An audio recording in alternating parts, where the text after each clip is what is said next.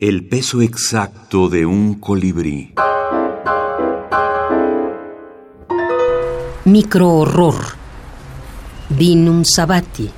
Fragmento. Arthur Marshall. Cuando iba a cruzar la calle para entrar a mi casa, me detuve un momento a esperar que pasara un carro y miré por casualidad hacia las ventanas. Instantáneamente se llenaron mis oídos de un fragor tumultuoso de aguas profundas y frías. El corazón me dio un vuelco y cayó en un pozo sin fondo.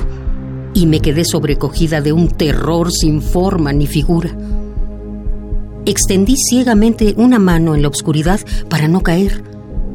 Mientras las piedras temblaban bajo mis pies, perdían consistencia y parecían hundirse en el momento de mirar hacia la ventana de mi hermano, se abrió la persiana y algo dotado de vida se asomó a contemplar el mundo.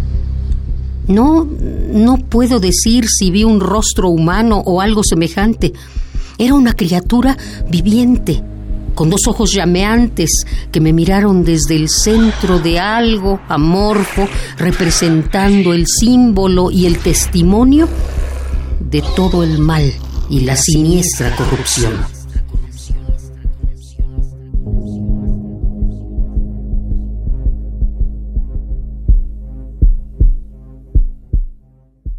También creo que las estrategias del horror han sido también apropiadas por creadores que no necesariamente se definen o se ven a sí mismos como horroristas y que, han utilizado estas herramientas revirtiéndolas. Estoy pensando ahora mismo en, en Peter Greenaway, el cocinero, el ladrón, su esposa y su amante, que es una es, una historia de canibalismo, ¿no?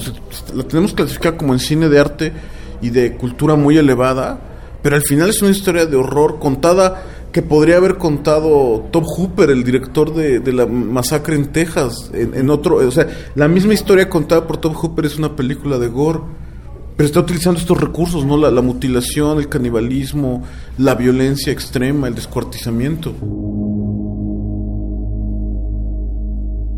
Bernardo Fernández Beff, escritor y dibujante.